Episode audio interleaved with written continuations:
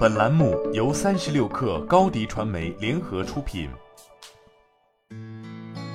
本文来自微信公众号《哈佛商业评论》。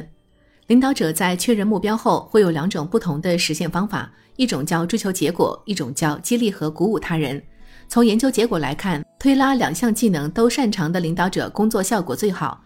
所以，下次要完成重要目标的时候，思考一下你的团队需要的是推还是拉，或者需要两者兼备。有一项任务需要团队完成，你是推动他们去做，还是把他们拉过来，让他们在如何完成任务上有发言权，凭借激情和动力来实现目标？这两种方法截然不同，后者通常最理想。不过，对于管理者和领导者而言，将两者结合是一项重要技能。我们的一个客户，这家客户关于环境及可持续政策的讨论已经持续了一段时间。CEO 允许辩论，鼓励每个人各抒己见，也强烈赞同有必要做出改变，但给出了充分的时间进行讨论。然而，高管团队有两位成员爱唱反调，对所有提案都不积极，无所作为的两个月过后，CEO 向团队宣布，公司要实行两个项目，要求所有人参加。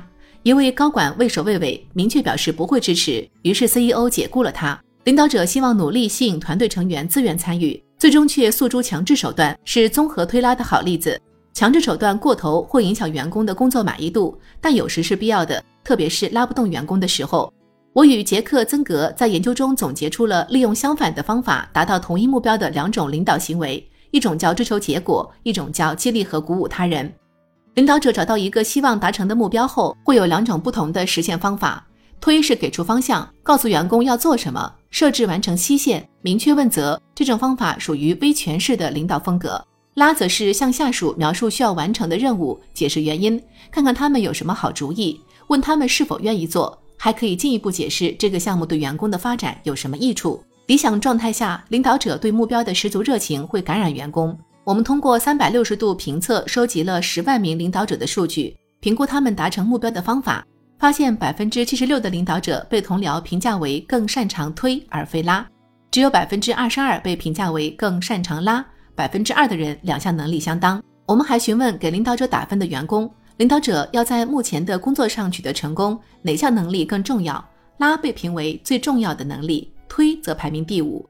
我们的数据表明，大部分领导者提升激励他人的能力会有好处，但从研究结果来看。推拉两项技能都擅长的领导者工作效果最好，两项能力都差的领导者下属信心和满意度都较低。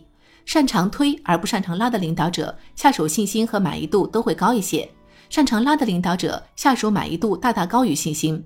两项能力都很强的领导者下属的满意度和信心也都很高。全世界有许多领导者苦于员工流失，想方设法防止自己的员工加入大辞职热潮。他们在思考几个难题。如何让员工留下？如何鼓励员工更加努力工作？员工对工作环境的欲求和需求是什么？